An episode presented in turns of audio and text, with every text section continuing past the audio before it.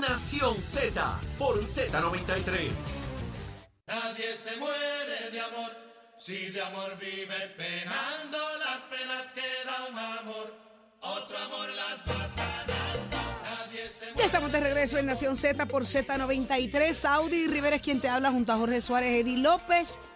622-0937 es el número a llamar. Aquí se ha formado tremendo escarceo entre Jorge y Eddie con el asunto este de esa medida presentada por Migdalia González. Y no es por tu pelo. No, bueno, eso, esos son otros 20 pesos. Pero este, esta medida lo que busca es el aval senatorial para la contratación de personas con antecedentes penales. La discusión estuvo de lo más interesante. Unos, Jorge piensa que es discriminatorio, Eddie entiende que no. Pero la realidad es que todo este tipo de medidas eh, aplica al país entero. Así que vamos a ver qué, qué opinión usted tiene sobre esto. 6220937. Usted contrataría a una persona con antecedentes penales y vamos a partir de la premisa que excluye ciertos casos, por ejemplo, eh, casos de eh, ¿cómo? Eh, los, los que están excluidos. Trabaja, excluye, Ajá. según el proyecto de ley, delitos eh, De índole sexual. asesinato, eh, delitos menos graves y graves, con excepción de delitos de asesinato, agresión sexual, y aquellos establecidos en la ley orgánica de la Oficina de Ética ¿Cuáles son esos? Pues tengo que, Eddie, ¿tú los tienes a la mano? Porque la verdad Eddie, que no más tengo o menos. Los delitos. Los delitos de- es de la de ley ética, orgánica de de ética. ética, los de ética. Ah, no, no lo Ley tengo. ahí. orgánica de la Oficina de exclu- es- establece que dan excluidos los de la ley orgánica de la Oficina Pero tú sabes que ellos siempre radican por el mismo, por el 4.1 o 4.2, que es el beneficiarse de... ¿Será de alguna manera que esto, ¿verdad? Si lo, voy, yo lo, lo llevo ahí, es que a lo mejor alguien está pensando en que puedo contratar a, a alguien que violó la ley de ética en cuestión de que me lleve un dinero, de que hice algo para contratar a algún exalcalde, contratar a un ex Acuérdate que ahora no tiene que haber dinero, tengas algún tipo de O beneficio. algún funcionario que tuvo algún tipo de beneficio porque le llevaron yo no sé qué, a lo mejor va por ahí la cosa. Vamos a buscarlo para tener unos, unos, unos, unos hints Sí, más claro. claros de, de la amplitud de la ley de ética, porque la gente lo primero que se va a preguntar es eso. Así que vamos a ver, 622-0937. Yo te lo enmarco en corrupción, verdaderamente, Por porque al eso. final del día es corrupción. O sea, Pues todo lo que implica Exacto. corrupción, gubernamental o privada, está, está excluido. Pero queda excluido. Entonces, entonces dime qué. está Ese no lo puedo contratar. Dime qué está incluido. pues, como te dije, delitos eh, menos graves y graves que no tengan agresión, agresión sexual, dame, asesinato. dame un delito menos grave. Eh, fui y me oriné en, la, en tu casa, en la grama de tu casa. Todo lo que sea Este es menos menos de seis meses, menos de tres meses son, ¿verdad? Menos de Te seis grité, meses. alteración, exacto. Menos de, se- menos de seis meses es la pena. eh, O cinco mil son. Es yo creo que lo subieron, pero más- estaba Cinco, por ahí. seis mil de multa. Yo checo ahora. Tengo a Ángel en línea telefónica. Buenos días, Ángel. En la 1. Buenos días, Saludos, Ángel. buenos días. El Saludos. licenciado, el licenciado López ahorita se fue por la tangente. Eh, Saudi tiene su negocio, pero Saudi tiene un sistema de inventario. Saudi tiene cámaras en la caja, Saudi tiene cámaras en la bóveda y Saudi es una buena administradora. Y si no la tenía, ahora las que- tiene que poner. Ah, Y si no las tenía, ahora las tendrá que poner. Eddie, estamos viviendo en un tiempo que donde quiera que tú vas hay cámaras ya, Eddie. O sea, no nos podemos ir por la tangente. Igual que entonces con un job description, entonces pongo que el que me va a administrar la bóveda tiene que tener un bachillerato, una maestría. ¿Me entiendes? Pero es que Porque tú eres yo- el, yo tú, tú pones las reglas que tú quieras en tu negocio. O sea, Sí, sí, pero, pero estás diciendo que con esa ley que viene ahora, cualquiera puede administrar tu caja registradora. Y no es así. Yo he trabajado en la industria farmacéutica por muchos años. Y para ciertas áreas, si yo soy un formulador, no todo el que trabaja en la industria va a formular. Yo tengo que tener un bachillerato en ciencias. ¿Me entiendes? No todo el mundo que trabaja en la industria es que está formulando. Yo puedo ser un buen compresor y, y- seguir un batch record, pero no formulo. Formular es que ajustar unos parámetros de acuerdo a lo que yo recibo. Pues entonces ya ahí tengo que tener un conocimiento en ciencia. ¿Sabe? Que esta gente, Eddie, tienen derecho a inyectarse. Ahora mismo estamos hablando de que hay personal, de que tienen que traer gente de otros países para, para la mano de obra en Puerto Rico. Donde quiera que vamos, los ponen trabas. Yo entiendo que se le puede dar una oportunidad y no necesariamente a una de estas personas me va a administrar la caja ni me va a administrar la bóveda. Puede ser un buen repostero, puede ser un buen servicio al cliente, me puede limpiar las mesas con orgullo. Hay muchos trabajos que no tienen que ser administrarme la bóveda de mi negocio. Buen día. Ahí está. Eddie, Mira, jabón para que lave, ¿oíste? Paréntesis No, rápido. es El, que- el menos grave. El que no menos tiene, grave son el que seis no meses, tiene cinco cámaras ahora tiene que ponerlas porque tienes una persona que desconfía de él. El menos grave son Así seis meses o cinco mil dólares. Menos grave. El menos grave. Cinco. 5 mil y 6 meses. Seis Entonces, eh, el, el 4.2 y el que estábamos hablando, ¿verdad?, de, de la ley de ética, habla de provisiones éticas de carácter general, donde menciona por a grandes rasgos, ¿verdad?, eh, no puede utilizar los deberes y facultades de su cargo ni propiedad de fondos públicos para obtener directa o indirectamente beneficios para su persona, O a un no puede aceptar o solicitar a una persona privada o negocio directa o indirectamente beneficios para su persona, realizar, acelerar, dilatar eh, los deberes de sus, de sus responsabilidades, no puede aceptar o solicitar de una persona privada o negocio directa o indirectamente un beneficio para él o para una persona, tercero, negocio, entidad o cambio de los actos que lleve a cabo, no puede asegurar eh, o pretender que tiene influencia en el ejercicio de las funciones de otro servidor público, no puede revelar, usar información, documentos confidenciales adquiridos por razón de su empleo para obtener directa o indirectamente un beneficio para él, corrupción, punto. Ujú. 4.2. Eh, Para él o para un tercero, Jorge, también. Sí, lo dice para otra persona. Ah, No dice el tercero, ¿verdad? Dice para él o otra persona. Lo dice ahí Puede ser un directamente. tercero, un cuarto, un Puede ser quinto. hasta un quinto. Puede ser la reversa, puede estar en neutro. poner. ¿A quién tengo en línea? Previsión. Cualquiera de, los, relacionada en cualquiera de los cambios. A otra. eh, Tengo a González. González en línea telefónica. Buenos días. Sí, buenos días. González le habla y felicidades en este nuevo año, primera vez que me conecto. Ay, qué bueno. Gracias por eso, Ah. González. Mira, mi opinión es, y es muy genuina mía, es, si usted pagó, ¿por qué le van a seguir sacando, eh, ya que el sistema carcelario o lo que para rehabilitar a las personas verdaderamente no sirve? Y si lo rehabilitó, lo vas a sacar a la calle y el mismo sistema te lo echa para el lado. Como las personas, uno va a saber si en verdad se rehabilitó o no. Hay que darle la oportunidad a cada cual porque si usted pagó, no es que deba, si pagó, ¿por qué va a seguir debiendo? Ujú. Yo entiendo que a cada persona deben haber muchas personas donde único no, uno no lleva un resumen, es donde se vende droga, es donde se hace lo ilícito, que ahí no tienes que llevar un resumen, no importa lo que hayas hecho, pero el mismo gobierno, ya que no te rehabilita, porque ni la cárcel ni los sistemas que hay en estos momentos te están rehabilitando, solamente le sacan el mismo dinero al pueblo. Esa es mi humilde opinión. Todo el que haya cometido un delito y haya pagado, ya no tiene deuda con el sistema. No debería tener deuda con el sistema. Eh, Lo Entonces, a nivel de sociedad lo seguimos eh, discriminando y, y, y marginando. ¿Y por qué los envía a a lo que dice rehabilitarlo? Ujú. No se sigan engañando ellos mismos. Eso valida la, la poca confianza que hay en la rehabilitación. Eso es así, yo En pude haber robado, Ujú. haber robado y me rehabilité y le vele mejor el dinero donde estoy trabajando que, lo, que el mismo que me contrata. Así mismo.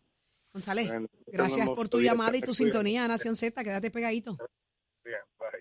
¿A quién tengo en línea, Nicoleta? Fíjate que él, él trae un 622-0937. punto interesante, Saudi, a lo último, que habla de que a lo mejor alguien que haya tenido esa experiencia puede estar en mejor posición para velar por tu negocio. Pero claro, Claro. como lo hace la gente en, el- en los casinos en Las Vegas, por ejemplo, Ajá. que te contratan a personas que han tenido ese tipo de expediente porque cono- se conocen todas las artimañas que pudieran utilizar en tu contra. Genial. pues, obviamente, es apostar y es apostar confiar en alguien. a que, Ahí a que lo que vas a hacer lo vas a hacer en favor de, de la compañía contigo. o en favor Porque del estás negocio. apuntando a que el sistema en un momento dado está la oportunidad de que se cumpla el ciclo de la reinserción en la sociedad.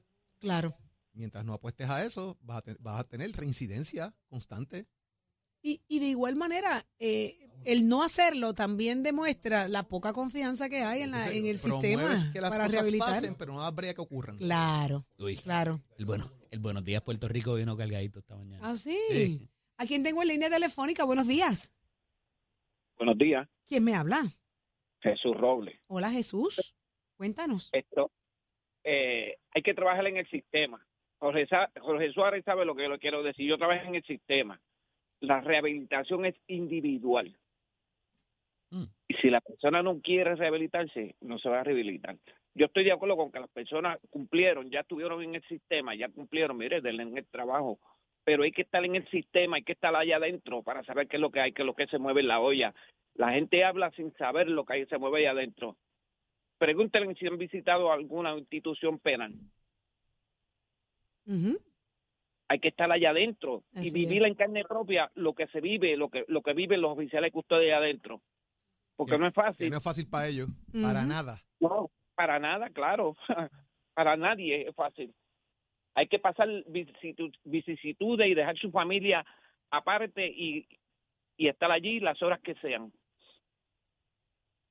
Pero sí, la gente puede hablar y hablar y hablar, pero no nunca han entrado en una institución penal. Que entren y, y, pueden hablar, que trabajen en el sistema para que ellos sepan lo que hay. Pero la rehabilitación es individual. Si la persona no desea rehabilitarse, no se va a rehabilitar. Sí, sí, la salvación y la experiencia es individual. O sea, usted usted falló, usted está cumpliendo y usted decide si cuando salga vuelve a hacer lo mismo y quiere regresar ahí. Así que el sistema personas- puede proveer, pero es un asunto de conciencia, ¿no? Pero tiene mucha razón el, el, el, radio- el- el- el ya- el que está en la llamada telefónica, Jesús, en el, en el tema y, y como un tema aparte. ¿verdad? No en el proceso final de, de la rehabilitación y la reinserción, el proceso que tienen también los oficiales de custodia. O sea, los, Claro. los- los- los guardias penales pasan por unos procesos bien complicados, eh, cómo salen de allí, cuando hay problemas allí dentro, cómo los tienen que manejar, la forma en que se dirigen a ellos, los Ujú. insultos, los epítetos, eh, incluso los de menores, porque los de menores le empiezan, mira, gobierno, ve acá, le gritan, ¿sabes? Es complicado. El mantener Ah, un carácter y un temple por el 8 y 12 temple- horas. El temple de Ujú. no tener las ganas de como ser humano jajarle la cabeza al otro que te está insultando. Mi o sea, es bien complicado. Claro, claro. eh, eh, los oficiales son la espina dorsal del sistema. Esa es la Sin realidad. no se puede hacer nada. Esa es la verdad. Ahí está. ¿Y Mantener cuánto se gana- carácter. ¿y ¿Cuánto se gana un oficial de corrección? Ole. Ay, no sé, porque yo hace 10 años que me retiré, pero no Ajá. sé. Pero no es. Jesús, gracias por tu no llamada y tu sintonía 30.000 Nación Z. Quédate pegadito. Gracias, igual ustedes. Gracias por compartir tu opinión y tu experiencia. Tengo a Anónimo en línea, 6220937. Buenos días. Buenos días, ¿cómo se encuentran ustedes? Feliz de que estás con nosotros acá en Nación Z. ¿Quién me habla? Anónimo. Déjame Ah. dejarte ahí, déjame dejarte ahí. Quiero mantenerlo en anónimo. Muy bien. Soy de Arecibo, soy de Arecibo y el tema es muy importante 1350. porque te habla un ex confinado Ajá. Ujú. Esto yo quería escuchar. Sí. Cuéntanos. que le hice 14 años por robo. Ujú. ¿Qué te robaste? Ok. Escalamiento. Ok. Le, le prohibí la invalidad de las personas residenciales. Igual es una cosa, pues, muy importante porque le quita a uno la seguridad a la familia. Ujú. ¿Qué sucede? El tema, el sistema correccionalmente no se habilita a nadie. Y las institu- instituciones te brindan herramientas para tú poder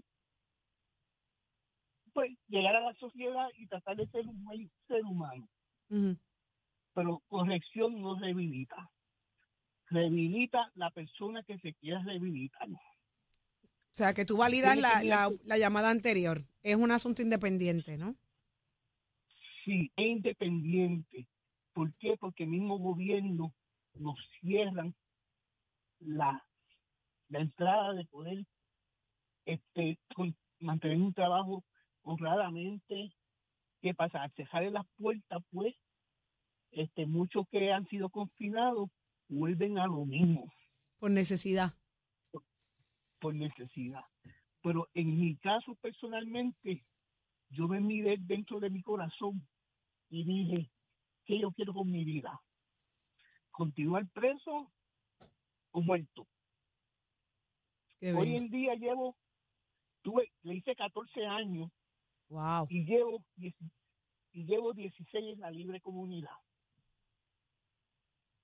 ¿Por qué? Porque dije, basta. Llevo 16 años trabajando para la misma compañía. Hoy estoy a frente supervisando en esa compañía. Pude arreglar mi expediente a través de los tribunales, porque a los 60 meses, que son 5 años, pues es, se, se considera para poder arreglar tu expediente. cual la fiscal estuvo bien negativa para poder resolver mi caso.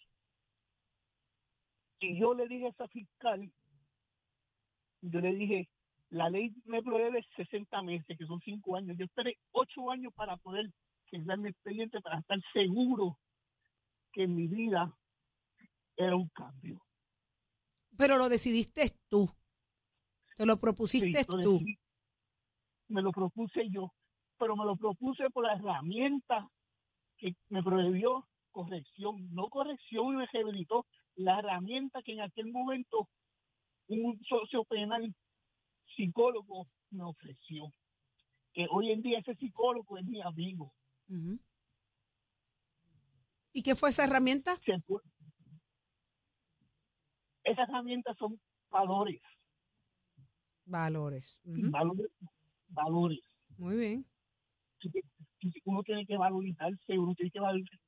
Y la verdadera rehabilitación fue perdonar y pedirle perdón a toda esa gente que yo le hice daño. Qué increíble.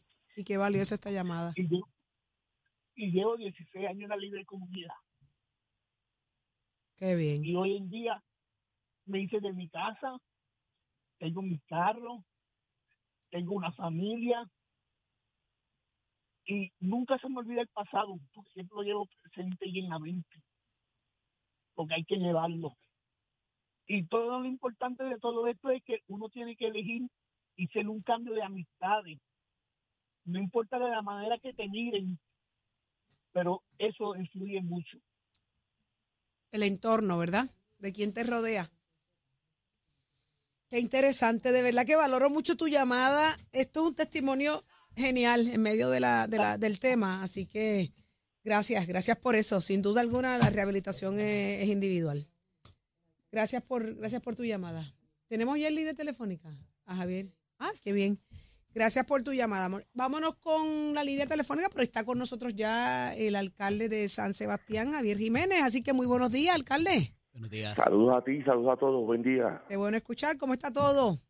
Pues gracias a Dios muy bien, todo muy bien, empezando el día. Amén. Y ya lo vi ahí. Dice usted que va a ganar la gobernación con, con Proyecto Dignidad. Lo vamos a hacer, estamos en todo Puerto Rico pues llevando eh, el mensaje eh, de lo que queremos para Puerto Rico en todos los aspectos de lo que es la gobernanza del país. ¿Cómo ha sido esa campaña, alcalde? ¿Cómo le va? ¿Cómo, cómo siente usted? Usted tiene la, la- la- las comparables, los niveles más altos de comparables. Usted perteneciendo al Partido Nuevo Progresista y ahora en el desarrollo de este partido eh, es cuesta arriba, pero no imposible. Pues eso es así, este, tú sabes que el partido Proyecto Dignidad es un partido que es de relativamente reciente creación, ¿verdad? Porque solamente eh, fue en el año 2019 que se creó. Eh, es un partido pues que pues, necesitaba estructura. Los últimos tres meses hemos estado nosotros pues eh, eh, visitando los diferentes pueblos de Puerto Rico, creando unas estructuras políticas que son necesarias. Esto dio como resultado que se pudo eh, radicar alrededor de 45 eh, candidatos a alcaldes en Puerto Rico, 31 eh, para representantes y, y 15, 16 senadores. Así que ya con estas eh, estructuras y otras que todavía vamos a fortalecer en diferentes pueblos, pues entendemos que ya podemos estar camino a las elecciones eh, 2024 pues mucho más fortalecidos que lo que el partido estaba en el 2020 y definitivamente pues con otros eh, tipos de estrategias pues entendemos que debemos prevalecer en estas elecciones. Alcalde, eh, de alguna manera le pregunto, ¿verdad? Eh, ¿Cuáles son las... ¿En qué cree Proyecto Dignidad? ¿Cuáles son los, valores que cree Proyecto Dignidad? ¿Qué es lo que la gente quizás debe mirar en Proyecto Dignidad que el país debe conocer? ¿Cuáles son los principios fundamentales de Proyecto Dignidad? El Proyecto Dignidad, uno de los principios fundamentales es el derecho a la libertad del ser humano, donde el gobierno no esté tan metido en todo el quehacer diario de- de- de- del ser humano. Queremos un gobierno que, que sea un facilitador en vez de estar interviniendo en, en todos los procesos. Por ejemplo, eh, creemos eh, firmemente en la libertad económica, en donde en vez, en vez de eh, tener tantas eh, permisologías, tantos procedimientos, tantas burocracias, pues el ser humano pues podamos nosotros canalizar en un, un sistema donde eh, pueda eh, desarrollar su negocio, pueda desarrollar sus pensamientos empresariales, eh, de forma tal que el gobierno no incida tanto en tanto eh, bu- sistema burocrático. Una de las cosas, por ejemplo, que nosotros creemos firmemente es que eh, si tú tienes eh, un permiso ya de uso, pues no hace sentido de que eh, lo estés renovando cada dos años, cada tres años, si ha Sí, un poco esa burocracia, pero esa- Sí. ese tema de, de que el gobierno no se meta en todo, eso, eso influye también en el tema del aborto y en decisiones fundamentales de familia, porque el gobierno Bueno, también se mete en eso.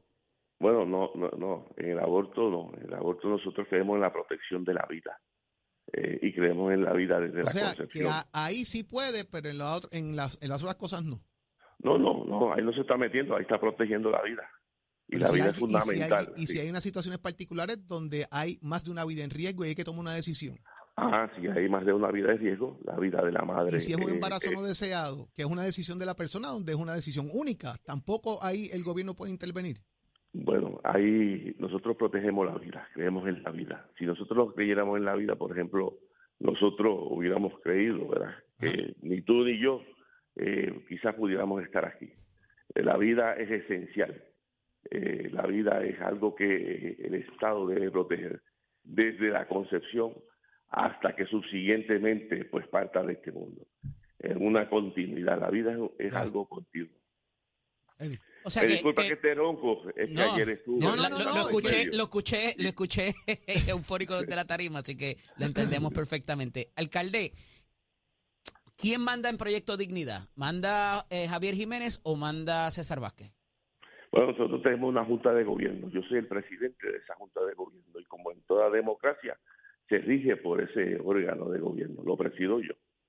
Pero lo que, en términos de la política pública que van a, a llevar a cabo, ¿quién tiene la última Bueno. palabra? ¿Esa junta? Eh, esa junta, yo la presido. Ahora yo presido esa junta. Esa junta de gobierno pues tiene un reglamento, ¿verdad? Y ese reglamento se, eh, es el que aprobó en la, las asambleas generales. Así que es un es un cuerpo colegiado, igual que los otros partidos que son cuerpos colegiados. Los presidentes lo que hacemos es dirigimos, le damos dirección. Alcalde, eh, en el caso de Adanora, cerrado ese capítulo, no consiguió los endosos, ¿ha tenido algún acercamiento, alguna palabra con- para con ella? No, no, no, no hemos tenido ningún contacto posterior a que ella pues, tomó su decisión. Eh, y como yo digo, pues son decisiones que nosotros los seres humanos tomamos y eso se respeta. ¿Entiende que el, el proceso fue justo con ella en el partido? To- Totalmente, totalmente. El reglamento era claro. Ella cuando hizo el, el planteamiento aquel de reglamento, eh, no sabíamos basado en qué lo había hecho. Eh, mirábamos el reglamento y no tenía lógica su planteamiento. Bueno, que usted no llevaba suficiente tiempo en el partido, era, era Ah. bastante sencillo. No, no, porque es un reglamento que establece para tú ser candidato eh, a la gobernación y para hacer la presidencia. El reglamento era claro que decía, si tú eh, quieres correr como presidente en una asamblea, tienes que tener un año como miembro de, de- del partido. Pero también tú puedes llegar a ser presidente cuando tú eres el candidato a gobernador. Y entonces la presidencia de la asamblea te tiene que ceder esa presidencia al candidato de la, gober- a la gobernación por el periodo eh, eleccionario. Así que el La percepción está- no es que se aplastó a una mujer ne- a una mujer y, neg- y una mujer negra. Bueno, no. Y si tú y si tú me has visto, tú sabes que yo no soy blanquito. Así que no es cuestión de no es cuestión de raza. raza. Es cuestión de ¿Y raza. por ser mujer? adicionalmente, y por ser mujer menos tampoco. Tú sabes que el partido, las posiciones, excepto la de gobernación, pero las posiciones de mayor jerarquía las ocupa mujer. La comisionada residente, tenemos la secretaria del partido, la subsecretaria del partido, la candidata a la alcaldía de, de San Juan, la candidata a la alcaldía de Guaynabo, la candidata a la alcaldía de, de Carolina, la candidata a la alcaldía de Cagua, candidata a la alcaldía de Sidra, eh, Junco, eh, Muchas Fajardo, mujeres. muchas mujeres, muchas mujeres ocupando eh, posiciones de, de, de alta eh, jerarquía ¿verdad? dentro del partido. Así que los dos planteamientos, tanto el, el que se- por ser mujer o por ser eh, como tú dices, eh, negra, ¿verdad? Ujú. Pues eh, no, no tiene ningún tipo de validez en lo que es la realidad. Ahí está. Ahí está. Alcalde, Gracias. muchísimas gracias por estar con nosotros acá en Nación Z. Le daremos seguimiento. Usted sabe que esta es su Gracias. casa. Y, di- y disculpen nuevamente que estoy que No casi se no puedo. preocupe, está ronco. Pero ahí Sí. le vamos, hay mucho que hacer. Gracias por estar con nosotros. Buen día, buen día. Buen día. Javier Jiménez, presidente de Proyecto Dignidad y alcalde de San Sebastián. Lo escuchaste aquí en Nación Z, donde escuchas a Tato Hernández porque somos deporte. Dímelo, Tato. Vamos arriba, vamos arriba, Titi Saudi, Cristina Rivera. Mío. ¿Cómo? Me han ¿Cómo dice cambiado, me han cambiado el nombre 20 veces.